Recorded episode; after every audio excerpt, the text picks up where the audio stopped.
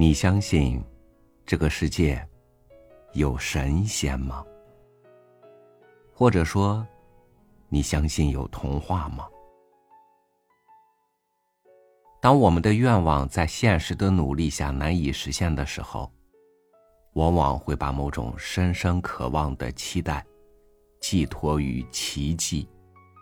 当奇迹真的出现的时候，你愿意？付出怎样的代价呢？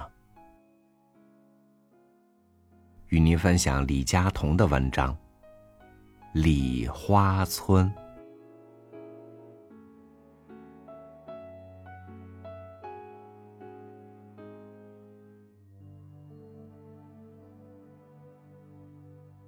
当时只记入山深，清溪几曲。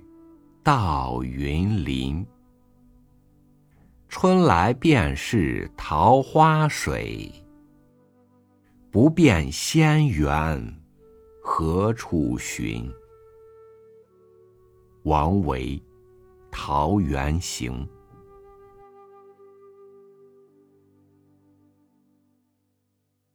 孩子送来的时候，看上去还不太严重。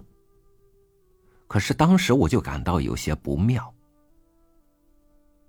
根据我在朱东荣民医院服务三十多年的经验，这孩子可能得了川崎症。这种病，只有小孩子会得，相当危险。我告诉孩子父母，孩子必须住院。他们有点困惑。因为小孩子看上去精神还蛮好的，甚至不时做些胡闹的举动，不过他们很合作，一切听我的安排。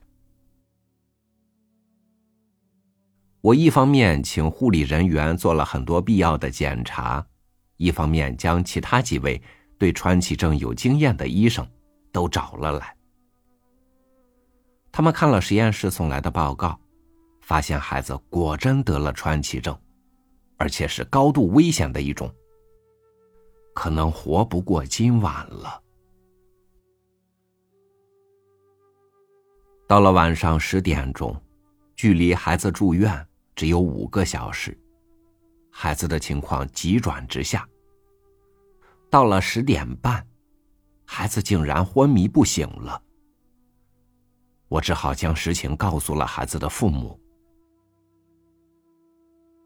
他们第一次听到川崎症。当我婉转的告诉他们，孩子可能过不了今天晚上以后，孩子的妈妈立刻昏了过去。孩子的爸爸丢开了他，慌作一团的去救孩子的妈妈，全家陷入一片愁云惨雾之中。也难怪，这个小孩好可爱，一副聪明相，只有六岁。是这对年轻夫妇唯一的孩子。孩子的祖父也来了，已经七十五岁，身体健朗的很。他是全家最镇静的一位，不时安慰儿子和媳妇儿。他告诉我，孩子和他几乎相依为命，因为儿子儿媳都要上班，孩子和爷爷奶奶相处的时间很长。孩子的祖父一再的说：“我已经七十五岁，我可以走了，偏偏身体好好的。孩子这么小，为什么不能多活几年？”我行医已经快四十年了，以目前情况来看，我相信孩子存活的机会非常小。可是我仍安排他住进加护病房。孩子脸上罩上了氧气面罩，静静的躺着。我忽然跪下来，做了一个非常诚恳的祈祷。我向上苍说：“我愿意走，希望上苍将孩子留下来。理由很简单，我已六十五岁，这一辈子活得丰富而舒适，我已对人世没什么眷恋。”可是孩子只有六岁，让他活下去，好好的享受人生吧。孩子的情况居然稳定了下来，但也没有改善。清晨六时，接替我的王医生来了，他看我一脸的倦容，劝我赶快回家睡觉。我发动车子以后，忽然想到乡下去透透气，于是沿着路向五指山开去。这条路风景极佳。清晨更美。忽然，我看到了一个通往李花村的牌子。这条路我已经走过了几十次，从来不知道有叫李花村的地方。可是不久，我又看到往李花村去的牌子。大概二十分钟以后，我发现一条向右转的路。李花村到了。到李花村不能开车进去。只有一条可以步行或骑脚踏车的便道。走了十分钟，梨花村的全景在我面前一览无遗。梨花村是一个山谷，山谷里漫山遍野的种满梨花。现在正是二月，白色的梨花像白云一般的将整个山谷盖了起来。可是。梨花村给我最深刻的印象，却不是白色的梨花，而是梨花村使我想起了四十年前台湾的乡下。这里看不到一辆汽车，除了走路以外，只有骑脚踏车。我也注意到那些农舍里冒出的炊烟，显然大家都用柴火烧早饭。更令我感到有趣的是一家杂货店。一大清早，杂货店就开门了。有人在买油，他带了一只瓶子，店主用漏斗从一只大桶里倒油给他。另一位客人要买两块豆腐乳，他带了一只碗来，店主从一只缸里小心翼翼的捡了两块豆腐乳。放在他的碗里面。我在街上漫无目的的乱逛。有一位中年人看到了我，他说：“张医生早。”我问他怎么知道我是张医生，他指着我身上的名牌。我这才想起我没脱下医生的白大褂。中年人说：“张医生。”看起来你似乎一晚上都没睡觉，要不要到我家去休息一下？我累得不得了，就答应了。中年人的家，也使我想起了四十年前的台湾乡下房子。他的妈妈问我要不要吃早饭，我当然答应。老太太在烧柴的炉子上热了一锅稀饭。煎了一只荷包蛋，还给了我一个热馒头，配上花生米和酱瓜，我吃的好舒服。吃完早餐以后，我躺在竹床上睡着了。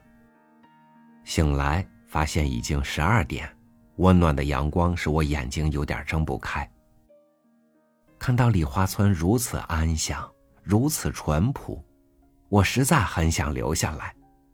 可是又想起那得了川崎症的孩子，我看到一部电话，就问那位又在厨房里忙的老太太，可不可以借用他们的电话打到竹东去，因为我关心竹东荣民医院的一位病人。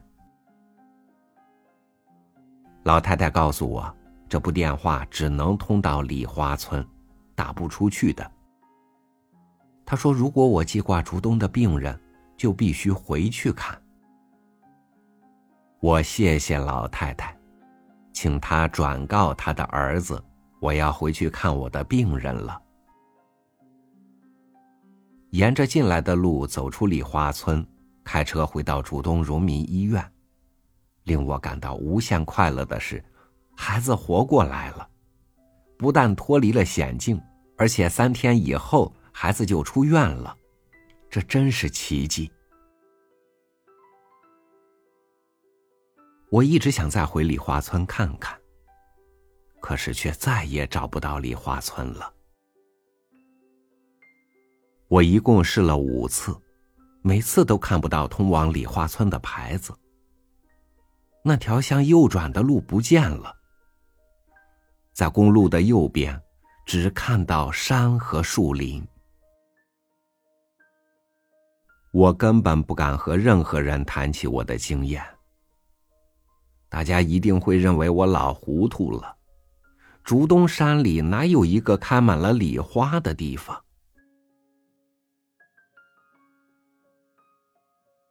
这是半年前的事。这之后有天晚上我值班，急诊室送来了一个小孩子。他爸爸骑摩托车载他，车子紧急刹车时，孩子飞了出去，头碰到地。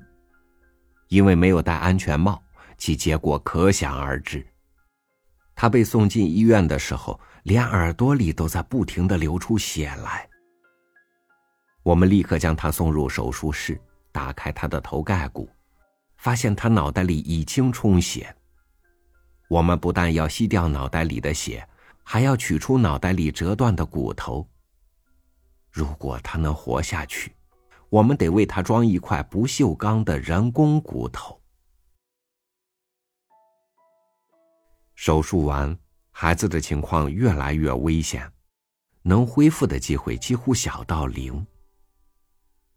可是我知道我如何才能救孩子的命。我跪下来向上苍祈祷：只要小孩子活下去，我可以走。我是真心的，不是乱开支票。如果孩子活了，我知道我该到哪里去。清晨五点，一位护士兴奋的把我叫进加护病房。那个小孩子睁大眼睛要喝杨桃汁，他也认得他的父母。他的爸爸抱着他大哭了起来。孩子有些不耐烦，用手推开爸爸。原来他手脚都能动了。我们在早上八点将孩子移出加护病房，孩子的爸爸拼命的谢我，他说他再也不敢骑摩托车载孩子了，又一再称赞我医术高明。我当然知道这是怎么一回事。我医术再高明，也救不了这孩子的。等到一切安置妥当以后，我回到了办公室，写了一封信给院长，还有一封信给我的助理，将我的一件羽绒衣送给他，拜托他好好照顾窗口白色的非洲锦，同时劝他早日安定下来。找位贤妻良母型的女孩子结婚。我上了车，向五指山开去。我知道，这次我一定会找到李花村。果真，通往李花村的牌子出现了。我将车子停好以后，轻快的走进了李花村。那位中年人又出现了，他说：“张医生，欢迎你回来，这一次你要留下来了吧？”我点点头。这一次，我不会离开梨花村了。附记，《联合报》竹苗版的新闻报道。竹东荣民医院的张医生去世了。张医生在竹东医院行医三十年，他的忽然去世令大家伤感不已。因为张医生生前喜爱小朋友，常常陪病童玩耍，他一定会扮圣诞老人来取悦医院的病童。张医生年轻时曾爱上一位女友，她因车祸去世，张医生因而终生未婚。由于他没有子女，他将遗产捐给竹东世光疗养院。世光疗养院专门照顾智障的孩子，张医生生前也常抽空去那里做义工。令大家不解的是，张医生去世的方式：他的车子被人发现停在去五指山的公路旁边，整个车子朝右，引擎关掉了，钥匙也被拔出，放在张医生的右手口袋，座椅倾斜下去，张医生就如此安详的在车内去世。医生认为他死于心脏病突发，可是张医生却从来没有心脏病。在张医生死亡的前一天晚上，他奇迹似的救活了一位因车祸而脑充血的小男孩。当这个小男孩父亲一再感激他的时候，张医生却一再的宣称这不是他的功劳。张医生的车子向右停，显示他似乎想向右边走去。可是公路右边是一片茂密而深远的树林，连一条能步行的小径都没有。张医生究竟想到哪里去呢？这是一个谜。可是从他死去的安详面容来看，张医生死亡的时候似乎有着无限的满足。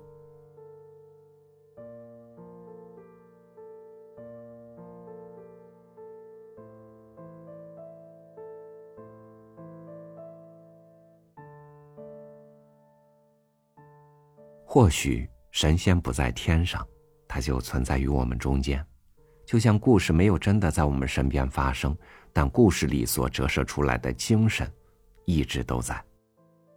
所谓的神性，就藏在那些不起眼的人性中。它一旦呈现，就足以震撼人心。感谢您收听我的分享，我是超宇。每天和您一起读书，明天见。